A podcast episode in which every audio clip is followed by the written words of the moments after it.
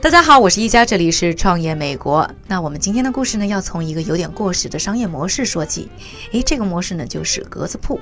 格子铺呢，最早呢，在二零零八年前后，在国内啊悄然兴起。这个呢，源自日本的商业模式呢，就是啊，把在城市繁华地区的商铺分成很多的格子柜，这些格子柜呢，会分租给不同的店主。这些店主呢，只需要支付呢少量的费用，就可以在呢自己的格子里啊寄放和出售自己的商品。如今呢，这种模式呢，竟然搭上了共享经济二点零的顺风车，在美国被我们今天故事的主角美版格子铺的两位创始人 Alana Branson 和 Ellie Chrisman 发扬光大。而他俩的这家公司呢，就叫做 Bulletin。其实呢，我在二零一六年的时候就机缘巧合的去过一次啊，Bulletin 在布鲁克林举办的节日快闪集市，之后呢又误打误撞的到过 Bulletin 在曼哈顿的小店，所以呢，计划这次采访的时候有一种啊既熟悉又陌生的感觉，这个也让我呢增加了更多的期待。一个夏日的午后啊，我们来到了 Bulletin 位于曼哈顿下城的办公室。因为呢是刚搬到这个新办公室不久，还是啊略显凌乱。舒适的沙发，各种时尚海报，写着 “minimal” 也就是迷你商城意思的霓虹灯。这里呢看上去呢其实更像是一个时尚潮流聚集地，而不是一个严肃的办公室。采访当天呢是一个星期五，但是办公室里啊除了公司的 CEO 和 COO Alana 和 Ellie 本人，就再没有别的员工了。那我就很好奇，我就问他们，大家都去哪儿了呢？阿丽说啊，因为当时是 Summer Friday，也就是所谓的夏日周五，所以呢，大家都已经早早的下了班去享受阳光。不过呢，艾丽还是笑称啊，虽然大家人不在办公室，但其实呢，也不算是百分百的在享受假日，全都在家呢继续工作。在采访开始之前呢，我和艾丽交流的挺多，她给我一种啊阳光的加州大妞的感觉。一问竟然真的没错，她呢大学毕业以后来到纽约就爱上了这里。虽然骨子里呢有着加州的热情开朗，但还是坚持说加州不是自己的菜。相比之下呢，在纽约长大的 Alana 呢，则给人一种呢很安静的感觉。采访开始之前呢，一直在办公室里一脚补妆，在他们身上呢看不到呢很多创业者身上的忙忙碌碌，更多的是轻松和从容。So we used to work at Contently, which is a content marketing. 在成为创业伙伴之前呢，Ellie 和 Alana 呢就就职于同一家创业公司 Contently。在同一天入职，在同一个销售团队，还恰好坐在同一张桌子两边。那个时候，他们的主要工作呢是销售的一款内容营销软件，而这款软件的功能呢，就是让用户能够通过制作视频、博客等内容来促进呢销售量。工作让他俩呢打起了其他的算盘。就是自己能不能通过这样的商业模式找到自己的机会呢？于是啊，博乐腾一点零作为两个人的副业正式诞生。这是一本呢带有呢购物属性的电子杂志，上面呢收罗了各种呢小众的品牌。Alana 和 Ellie 呢会主动去寻找呢这些品牌，问他们愿不愿意通过自己的电子杂志平台进行销售。而 Bulletin 呢作为电子杂志，则会通过文章和图片来吸引流量。对这个模式啊，很多品牌都表示呢很感兴趣，毕竟谁不愿意有额外的曝光呢？博乐腾一点零慢慢起步，很快呢，Ali 和 Alana 呢发现全职工作的同时去创业其实并不太现实。这毕竟呢和玩票写博客有点不同，需要更大的精力投入。于是呢，二零一六年一月，两个人啊同时辞去了非常稳定而且收入不错的工作，开始呢全力经营 Bulletin。也就是在这个时候，他们发现，虽然很多品牌对电子杂志感兴趣，但是带来的销售额其实是少得可怜。要说单纯做电商，类似的平台有像 Etsy，已经呢非常的成熟，他们呢也谈不出有很独特的竞争力。当然那些呢小众品牌的需求点又在哪儿？怎么才能盈利？成了他们不断思考的问题。而带着呢之前的成果和问题呀，Alana 呢和 Ellie 申请了 YC 专门为早期公司提供的 Followship 项目。这个被 Alana 戏称为“宝宝孵化器”的项目，虽然不是 YC 的核心孵化器，但是还是为他们呢指明了创业的方向。在 YC 导师的指点下，两人开始和合作过的品牌进行更深入的交流沟通。很快，他们发现这些品牌虽然花了非常多的钱在工艺品展销会、快闪集市等等一些线下销售渠道上，在一片呢零售业要死的呼声当中，他们听到了这些品牌需要线下渠道的声音。就说在纽约吧，品牌参加一次周末跳蚤市场的价格，动辄就是五百甚至上千美元，很多的小品牌呢根本负担不起。这也让呢 Alana 和 Ellie 开始思考。是不是能从 pop up 跳蚤市场的模式开始试水线下商店的新模式呢？We so before we even opened a store, 首先的难题呢就是找场地，他们把目光呢放在文艺嬉皮的布鲁克林，什么 Birchwick 的酒吧啦，Williamsburg 的停车场啦，这些有点小众但是便宜、人流量又比较大的场所，成了他们早期的根据地。从2016年4月开始啊，Alana 和 Allie 呢聚集了三十多个品牌，给他们呢提供桌子、椅子、桌布，收取每个周末三百美元的费用，就搞起了周末小集市，每周不间断，这一做啊就做到了十月底。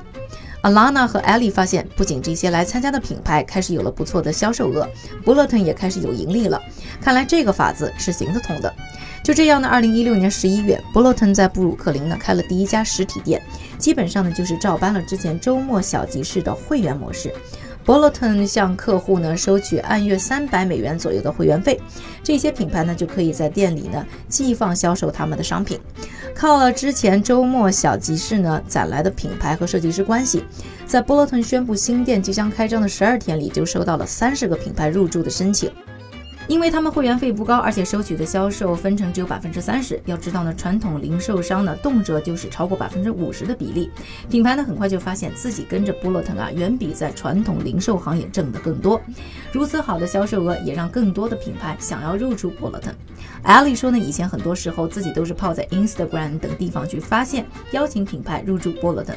但是现在呢，他们每天都都会收到无数的申请。如今啊，光是等着入店的品牌就有上千个。艾丽说，他们不是没时间处理这些申请，只是店铺的面积实在有限。现在呢，除了布鲁克林店之外呢，Bolton 还在纽约购物圣地 SoHo 附近开了店，在 Union Square 呢还有了自己的旗舰店，希望能够呢提供更多的空间给这些品牌。在品牌的挑选上呢，Boloton 也有一套呢自己的标准。um, making sure that 因为呢，其目标受众是十八到二十八岁的年轻女性。Ellie 和 Alana 呢，希望这些品牌在彰显有趣、大胆的宣言之外，也是大家买得起的。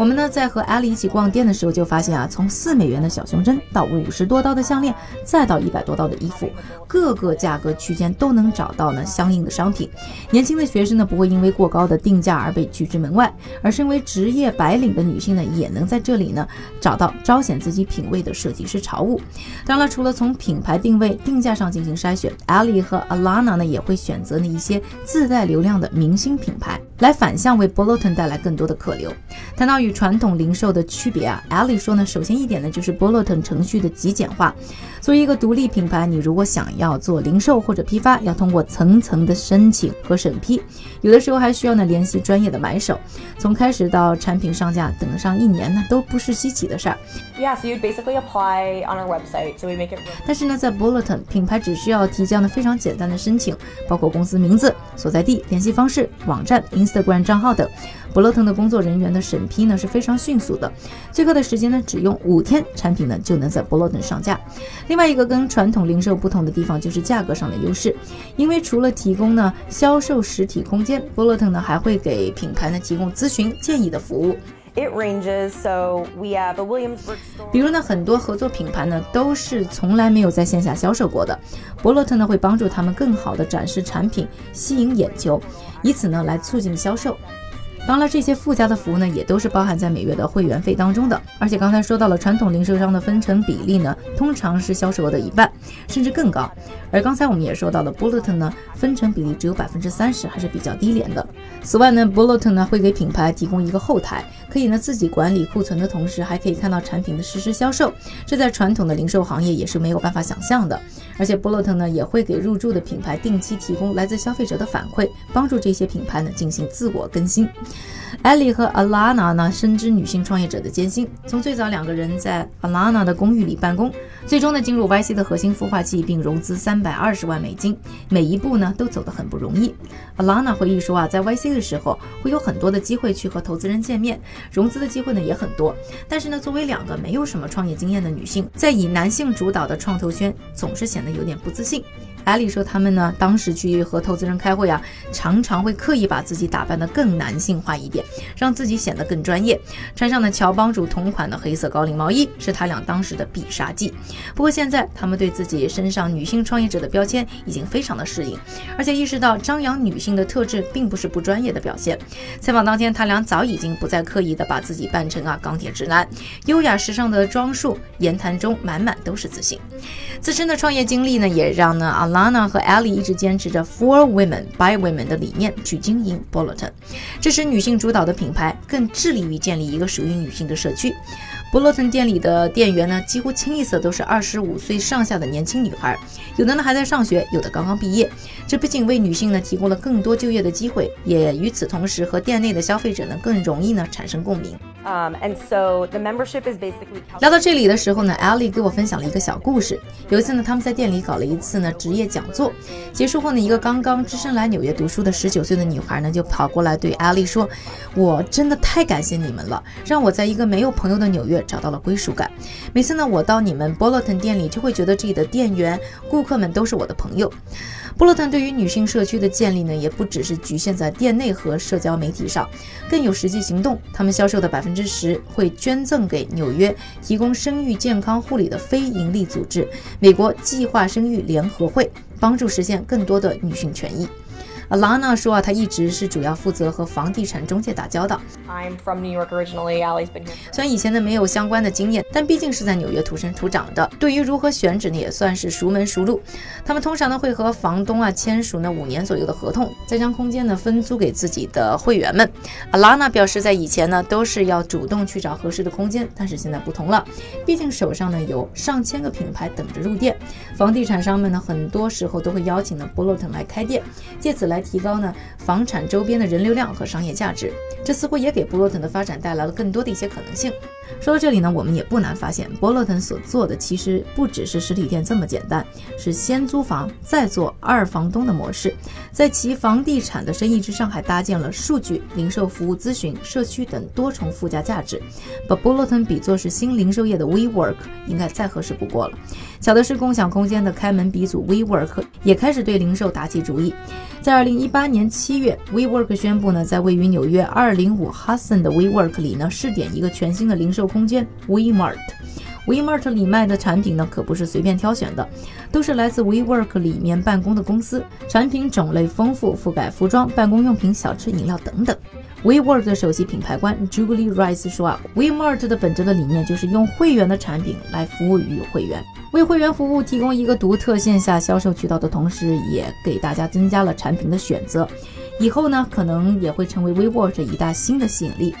据一个已经在 WeMart 上架的产品呢 h y g e n t 的代表表示啊，加入 WeMart 已经给自己的线上网站带来了不少的流量。在 WeMart 里呢，也常常会有人过来和他打听呢 Hygiene 的产品资料。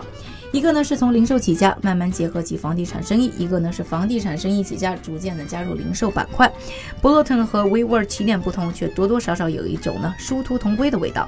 WeWork 表示啊，WeMart 在纽约试点之后呢，很快会在全国的 WeWork 里呢进行推广。靠着遍布全世界各地的办公场所，WeMart 想发展起来应该不是难事。但与大鳄相比，刚刚起家在纽约只有三家店的 Bulletin 还有很长的路要走。虽然在近两年的采访当中呢，他不断的提及呢在其他城市呢扩展的想法，但一直呢没有付诸实践，不禁让人质疑这种商业模式是不是仅仅适合纽约这样人口密集、租金昂贵的地方，并不那么容易在其他城市复制。当然，一切呢还在慢慢开始。就在上个月呢，波洛腾刚刚又获得了七百万美元的 A 轮融资，冲出纽约可能就是他们的下一个目标。这里呢就是呢，Bulletin 一个美国版的格子铺的故事。感谢各位的收听，欢迎关注我们的微博、微信账号“创业美国”以及我的个人微博“陈宜佳”。我们在当中呢会分享更多和创业和投资有关的有趣话题。感谢各位的收听，我是宜佳，创业美国，我们下周再见。